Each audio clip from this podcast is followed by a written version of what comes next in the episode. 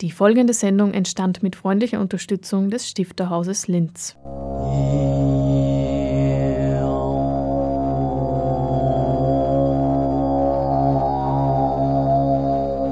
Literatur im Radio.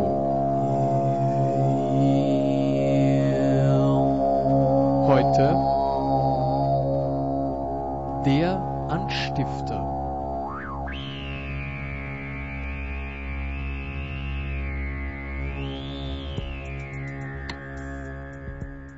Liebe Hörerinnen und Hörer, zum Anstifter, dem auditiven Literaturmagazin des Stifterhauses, begrüßt Sie Hannelore Leindecker.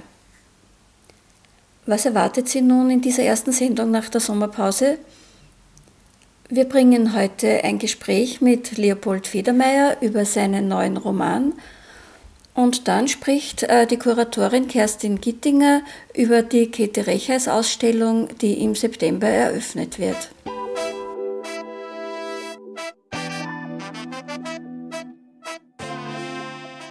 Am 26. September wird Leopold Federmeier im Stifterhaus seinen neuen Roman präsentieren.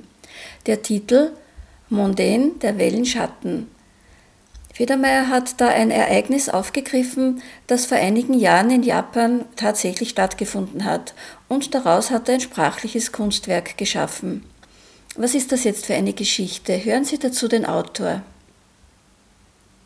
So die Hauptgeschichte ist, dass eine Frau, eher jüngere Frau, das Alter ist nicht genau definiert, die aus einer Ärztefamilie stammt, der Vater ist Arzt und selbst dann Krankenschwester geworden ist, die kommt in Schwierigkeiten. Das hat auch mit den Drogen zu tun, die in einem Krankenhaus natürlich äh, da sind und die man auch missbrauchen oder auf verschiedene Art gebrauchen kann.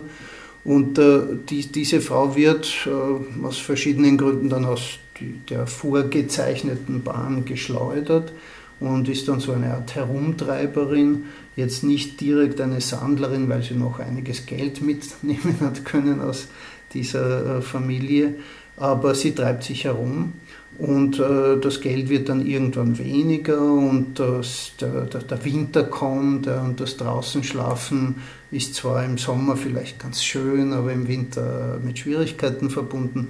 Und dann beginnt sie zu suchen und findet ein Haus, wo ein Mann allein wohnt und denkt, da könnte ich doch irgendwie Unterschlupf finden. Und tatsächlich, das schafft sie, das gelingt. Und dann äh, versteckt sie sich lange Zeit. Und dieser Prozess, den versuche ich zu beschreiben, wie sie da ein Eindringling wird, sich gewöhnt in gewisser Weise, wie der Mann dann möglicherweise doch was merkt und, äh, und so weiter und so weiter.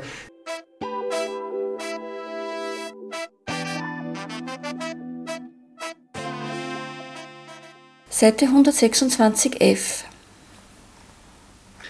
Spätestens nach diesem Abend, dieser Nacht, konnte es keinen Zweifel mehr geben, dass Mondaine von meiner Anwesenheit wusste und dass er beschlossen hatte, sie hinzunehmen. Die Änderungen im Haus, die Amsel und ihr Fauteuil auf dem Sims, das gereinigte Bad, der geputzte Spiegel, die Zahnbürste, die ich auf den Sims über der Waschmuschel liegen ließ, Einmal hatte ich sie sogar versehentlich in seinen Spülbecher gesteckt. Die gewaschene Wäsche, die fehlenden Speisen, auch wenn ich nur pickte wie ein Vogel, das dezimierte Müsli, das alles konnte ihm nicht entgehen. Vielleicht hatte er mich in den Home-Videos gesehen, jetzt, wo die Tücher fort waren und ich mir nicht mehr die Mühe machte, die Blickschneisen der Kameras zu umgehen. Vielleicht wusste er sogar, dass ich im Wandschrank schlief, wenige Schritte von seinen hochgelagerten Beinen entfernt. Vielleicht öffnete er nachts heimlich die Schiebetür, um mich zu betrachten, vielleicht sogar im Schein der Taschenlampe, die er eingeschaltet hatte. Vielleicht berührte er mit den Fingerspitzen meine Schulter mein Schlüsselbein. Schon beim ersten Mal, schließlich konnte ich tot sein. Er beugt sich zu mir herab, um den Atem zu spüren und zu sehen, wie sich die Brust hebt. Gott sei Dank keine Tote wie in den Lieferwagen, die neuerdings wieder Menschen transportieren. Nicht tot, nein, tagelang beunruhigte mich diese Vorstellung. Monden steht vor der Tiefschläferin, einer geheimen Person, einer illegalen, und sein Blick tastet mich ab, Die Stirn, die Haare, die geschlossenen Lider, die Lippen, ein bisschen wulstig oder meinen Körper. Er könnte mit mir tun, was er will. Hier in seinem Haus kann er tun, was er will. Schließlich ist er.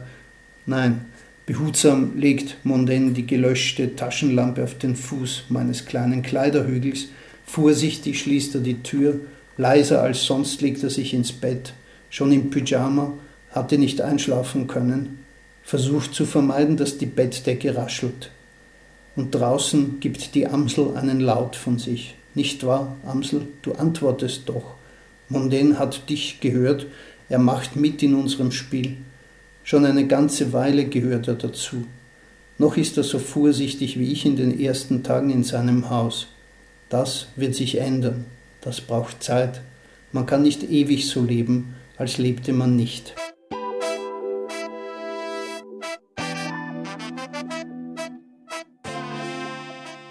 Sie bezeichnen relativ am Anfang einmal Ihre Geschichte als sogenannte Nicht-Geschichte. Warum? Die Frau geht da in diese Wohnung und dann muss sie versuchen äh, zu erreichen, dass möglichst wenig geschieht. Normalerweise in einem Roman soll etwas geschehen, aber hier ist ihre ursprüngliche Absicht, alles das zu vermeiden. Und dann ändert sich das natürlich, so wie immer. Also im, im Leben läuft irgendwas aus dem Ruder, irgendwas äh, passiert nicht genauso, wie man es geplant hat. Und genau das ist dann auch das Interessante. Äh, insofern, also man kann nicht sagen, dass der Roman durchgehend eine Nichtgeschichte sei, aber so, das ist die, diese Anfangsperspektive. Das Geschehen wird ja ausschließlich aus der Perspektive dieser jungen Frau geschildert und Sie zeichnen da ein sehr eindringliches Bild ihrer psychischen Verfassung. Also ich stelle mir das sehr, sehr schwer vor, sich in äh, so eine Situation und eine solche psychische Lage hineinzuversetzen. Ja, das ist das, das Spannende auch für mich beim Schreiben und die, das, das Anziehende an, an so einer Geschichte, Geschichte, an so einem Fall, so einer Ausgangssituation man kann eigentlich nichts anderes tun und darin besteht eben die Arbeit, als seine Vorstellungskraft, Fantasie spielen zu lassen, das Einfühlungsvermögen und man kommt hinein. Also ich habe ich hab ja fast zehn Jahre, neun Jahre an, an der Geschichte irgendwie gearbeitet, war dran. Ja, das heißt nicht, dass ich die ganze Zeit geschrieben hätte, aber diese Figur und diese Situation ist mir immer wieder durch den Kopf gegangen über die Jahre hinweg. Und das ist dann das Ergebnis. Der Roman besteht aus zwei Teilen und der zweite Teil heißt Der Wellenschatten und der warnen Sie sogar davor, das eventuell nicht zu lesen. Es handelt sich um die Aufzeichnungen der Krankenschwester, die sie ihm überlässt, als er vom Krankenhaus heimgeht. Und äh, sie bezeichnen diese Aufzeichnungen als Fragmente und befürchten, den Leser ratlos damit zu machen. Wie sollen die Leser und Leserinnen jetzt äh, diesen zweiten Teil einordnen? Naja, sie, sie können sich wirklich an, an das halten und das eben nicht lesen. Die ersten 320 Seiten ungefähr äh, sind ja auch schon einiges an Stoff. Ne? Man hat dann sozusagen ein paar Euro zu viel bezahlt, wenn man den Schluss nicht liest.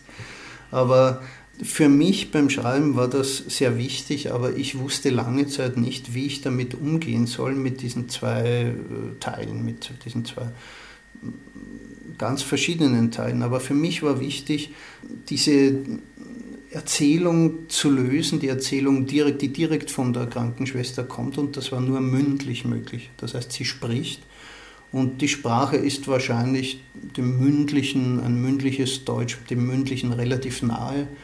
Es ist, wenn man schreibt, immer, auch wenn man dokumentarisch schreibt, äh, Schriftsprache. Aber der, der mündliche Charakter ist, äh, ist auch da. Und der zweite Teil, der hintere Teil, das ist geschrieben. Das ist geschriebenes Deutsch, das ist auch viel dichter.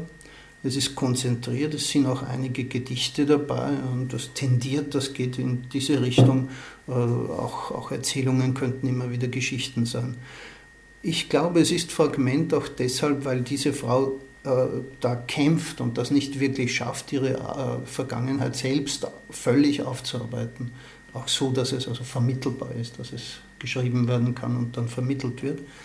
Und genau deshalb hört sie dann irgendwann auf, es geht dann nicht mehr weiter und dann überlegt sie, ja, aber wenn ich das vermitteln, weitergeben möchte, dann kann ich das vielleicht sprechen und da müsste jemand mitschreiben. Und wer könnte das sein? Und dann verfällt sie äh, eigentlich auf eine ganz natürliche Weise, scheint mir, äh, auf, auf diesen kranken Schriftsteller, den sie sowieso Tag für Tag und oft Nacht für Nacht sich da hat und um den sie sich auch kümmert, kümmern soll. Wie man als Leser damit umgeht, also ich glaube schon, dass man diese, diese, diese Spannung selbst dann äh, beim Lesen mit, mit vollziehen, nachvollziehen äh, kann. Ich glaube, dass diese äh, schriftlichen Fragmente einiges aus ihrer Vergangenheit im Nachhinein erklären, einiges noch beitragen, um die Figur besser zu verstehen. Äh, was eben, genau, das sind oft Punkte, die Dinge, Aspekte, die man, äh, die man mündlich eben doch nicht so gut sagen kann, äh, die aber überhaupt schwerer ausdrückbar sind und eben irgendwo vielleicht auch tiefer reichen. Dieses, dieses Gesprochene insgesamt als Erzählung ist es nicht oberflächlich, glaube ich, aber in den Momenten, in denen man das rauslässt, sind das oft einfach irgendwelche Dinge, die einem so einfallen, also die auch oberflächlich sein können ich, ich hätte natürlich den hinteren Teil wirklich weglassen können und den eigens extra äh, veröffentlichen in einer Zeitschrift oder auch sogar als kleines Buch. Und wenn ich nur das zweite veröffentlicht hätte, dann äh, wäre ich wahrscheinlich auf viele Leser ge gestoßen, die wirklich artlos gewesen wären und die dann äh, unbefriedigt gewesen wären. Und so sind sie vielleicht nur halb unbefriedigt immerhin. Äh, Im Idealfall kann ein Leser dann zurückkommen und nochmal auch vielleicht nur Teile äh, von, der, von der vorderen Geschichte lesen und dann vielleicht so Aha-Erlebnisse Aha bei dieser zweiten Lektüre haben. Und ich glaube, es ist so geschrieben, man kann das natürlich alles noch einmal lesen, aber dass man auch einfach ein Kapitel, ein Stück davon nochmal liest. So stelle ich es mir im Idealfall vor. Sie hörten Leopold Fiedermeier über seinen neuen Roman Mondaine, der Wellenschatten, erschienen im Otto Müller Verlag Salzburg. Leopold Federmeier, Jahrgang 1957 und in Oberösterreich geboren, studierte Germanistik, Publizistik und Geschichte. Er ist Schriftsteller, Essayist und Literaturkritiker und übersetzt aus dem Französischen, Spanischen und Italienischen. Zuletzt erschienen der Roman Wandlungen des Prinzen Genji sowie die Erzählungen Ins Licht und Rosenbrechen. Federmeier lebt in Japan und unterrichtet an der Uni in Hiroshima.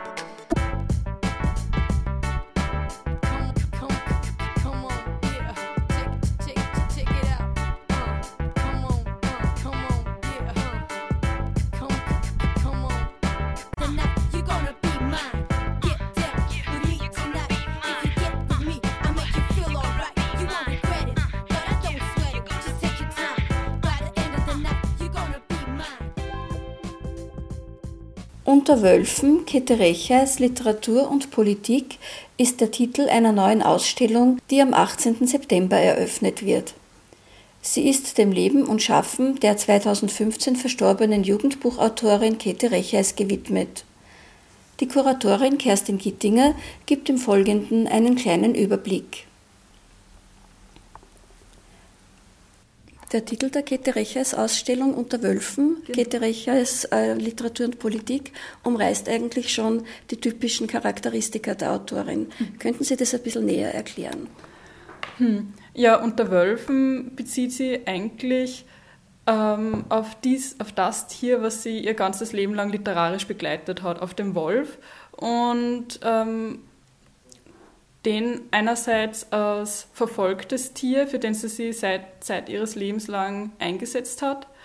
Und Politik und Literatur ähm, greift eigentlich eine Dimension auf, wo man sich denkt, naja, das hat vielleicht mit Kinder- und Jugendliteratur vielleicht gar nicht so viel zu tun, aber auf den zweiten Blick ist es dann doch das Moment, was ihr Werk, glaube ich, so einzigartig macht. Sie schafft es, für alle Leser eigentlich, in ihr literarisches Werk Ebenen einzubauen. Einerseits, wo junge Leser stringent und spannend lesen können. Andererseits schafft sie eine tiefen Dimension in ihrem Werk, äh, die halt höchst politisch ist. Eines ihrer Hauptthemen ist natürlich ähm, Diktatur und NS-Regime. Und sie hat ihre Aufgabe auch darin gesehen, dass sie jungen Menschen ähm, vermittelt, wie totalitäre äh, Regime sich entwickeln, wie sie funktionieren und dass die einzige Chance eigentlich ist, um sowas wieder zu verhindern, die Anfänge zu erkennen und dann zu stoppen. Das ist also einerseits die Auseinandersetzung mit der NS-Zeit, genau. auf der anderen Seite hat sie sich sehr für die Indianer in Amerika engagiert. Ja, genau. Also das ist ähm, sehr, sehr spannendes Moment. Ähm, man glaubt, es sind zwei Dinge, die sich ausschließen, aber bei ihr hat sie das ergänzt. Die Indianer sind seit ihrer Kindheit präsent. Zuerst der erste Kontakt war über Karl May und dann über Fritz Steuben.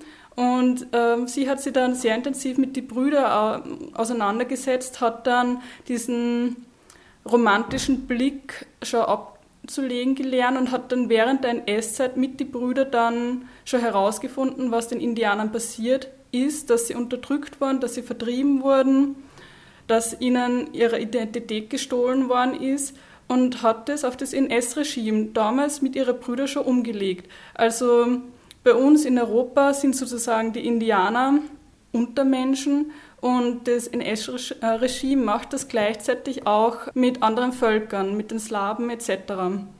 Ja, und äh, die Indianer, also ihr erstes Buch, das sie geschrieben hat, war Kleiner Adler und Silberstern, im, im Themenfeld der Indianer und bis zum Schluss hat sie das durchgezogen. Sie hat unzählige Werke geschrieben über die amerikanische Urbevölkerung mit dem Ziel, ihre Identität zu retten sie hat ja dann auch einen Indianerverein gegründet und auch die Weltanschauung der Indianer als politische Vision für uns der, als westliche Menschen zu vermitteln. Das heißt, mit der Natur, im Einklang mit der Natur wieder leben zu lernen, weil wir uns selbst hier durch unser Verhalten die Lebensgrundlage entziehen. Sie haben diesen Verein äh, zum Schutz mhm. der Indianer schon angesprochen. Da geht es ja, glaube ich, auch um Indianerschulen. Genau. Und den gibt es ja noch, mhm. obwohl sie äh, 2015 verstorben ist. Genau, also dieser Verein wurde 1980 gegründet. Den hat sie gegründet mit ihrem Bruder, den Romet Rechais. Und sie hat zahlreiche Reisen nach Nordamerika unternommen, hat dann auch den Kontakt aktiv zu den amerikanischen Urbevölkerungen ähm, gesucht und hat auch Schulen besucht, wo diese Indigenen mit unterrichtet wurden und war dann vollkommen entsetzt. Also sie hat ähm, gemeint, ja, diese Kinder, die waren praktisch hoffnungslos, sie wurden als dumm angesehen und sozusagen fast wie Behinderte behandelt.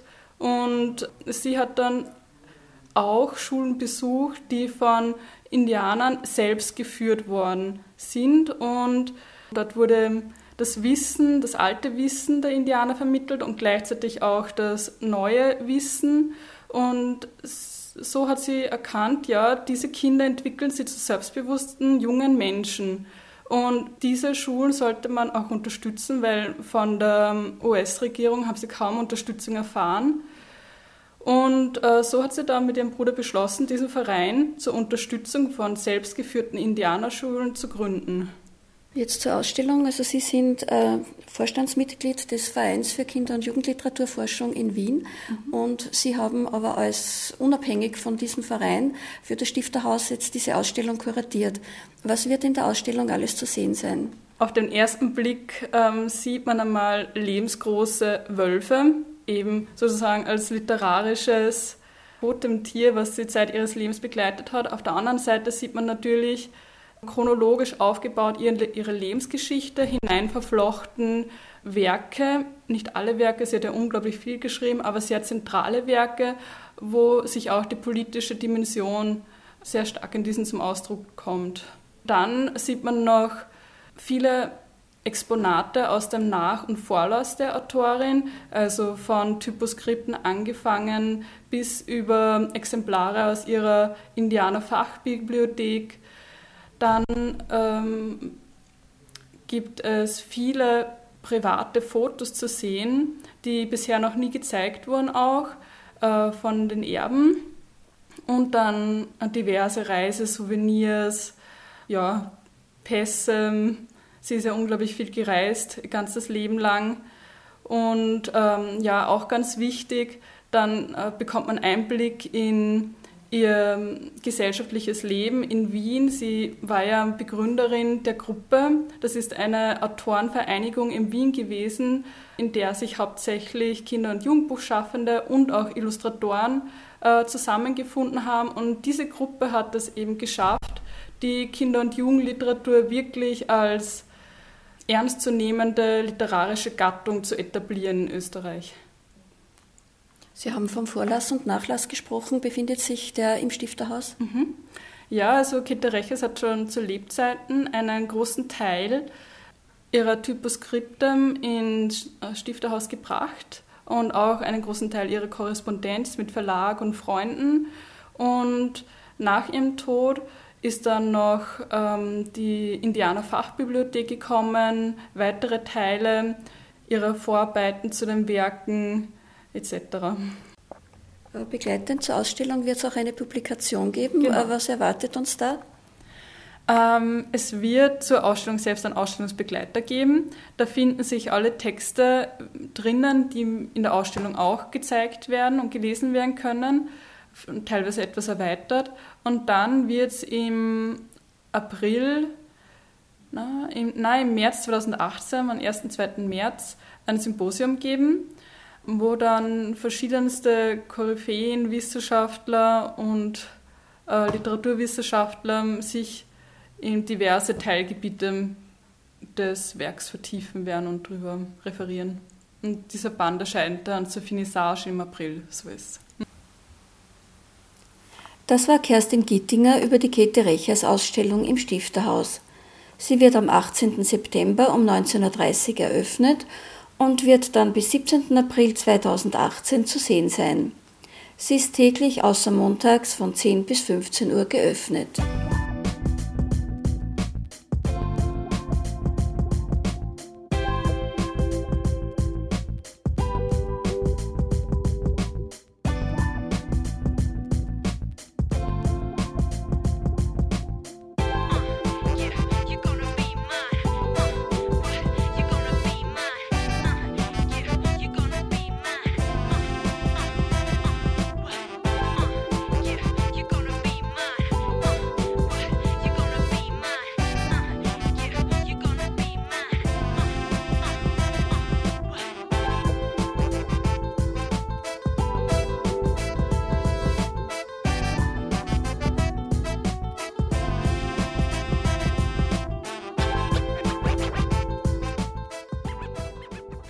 Die Veranstaltungen des Stifterhauses beginnen am 12. September mit einer Buchpräsentation von Doron Rabinovici.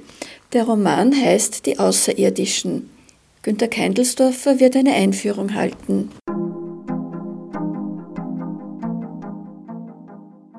Um den Theodor Kramer Preis 2017 für Schreiben im Widerstand und im Exil geht es am 14. September um 19.30 Uhr es lesen die Preisträgerinnen Nahid Bagheri Goldschmidt und Renate Welsch Rabadi.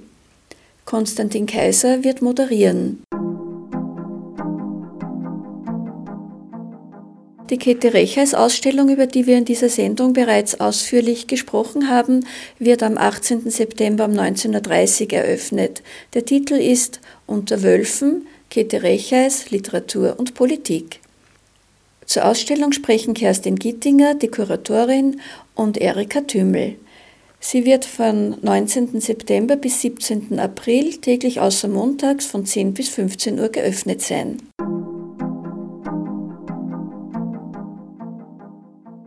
Wie jedes Jahr im September ist am 21. wieder die Grazer Autorenversammlung Oberösterreich mit der Literatur aus Sachsen im Stifterhaus vertreten. Boris Koch und Kathleen Weise werden lesen. Corinna Antelmann wird moderieren.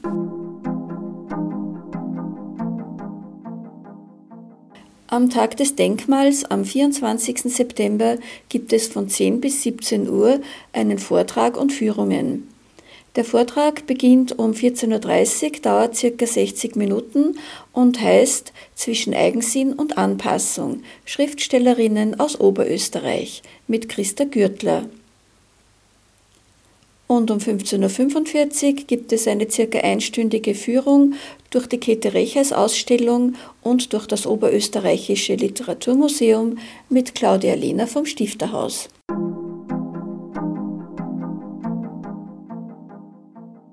Leopold Federmeier und Karin Peschka werden am 26. September ihre neuen Werke präsentieren. Über Leopold Federmeyers Roman Monden der Wellenschatten haben wir bereits gesprochen und Karin Peschka präsentiert ihre Erzählungen vom Ende mit dem Titel Autolyse Wien. Die Moderation übernimmt Christian Schacherreiter.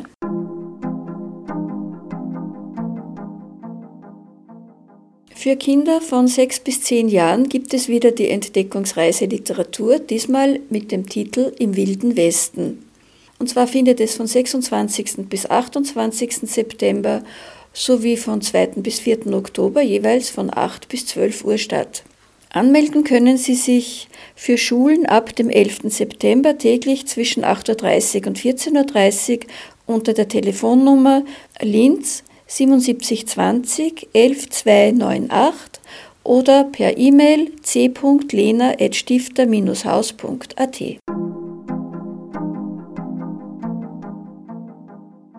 Der Verlag Bibliothek der Provinz stellt am 28. September neue Bücher vor. Und zwar lesen Hans Eichhorn aus seinen Gedichten mit dem Titel Im Ausgehorchten Franz Kabelka stellt seinen Roman Kaltviertel vor. Klaus-Dieter Schneider liest aus seinen Erzählungen mit dem Titel Mitten in der Nacht am Tag. Kurzprosa gibt es von Gerda Sengstbratl mit dem Titel Gelbes Rauschen Bauschen, Oma Thekla hinterher.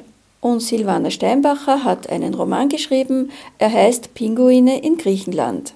Richard Pils wird moderieren und die musikalische Gestaltung bestreitet Bertel Mütter mit der Posaune. Einzelheiten zu den Veranstaltungen können Sie der Homepage des Stifterhauses entnehmen www.stifter-haus.at. Damit ist die erste Sendung nach der Sommerpause wieder am Ende angelangt. Sie wird wie immer am nächsten Tag, also morgen um 8 Uhr wiederholt und steht auf der Radio Froh Homepage zum Downloaden und Streamen zur Verfügung www.froh.at/kultur. Am 4. Oktober gibt es den nächsten Anstifter. Bis dahin bedanke ich mich für Ihr Interesse und es verabschiedet sich Hannelore Leindecker.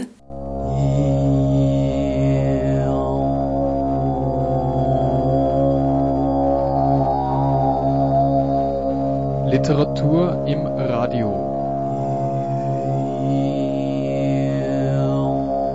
Heute der Anstifter.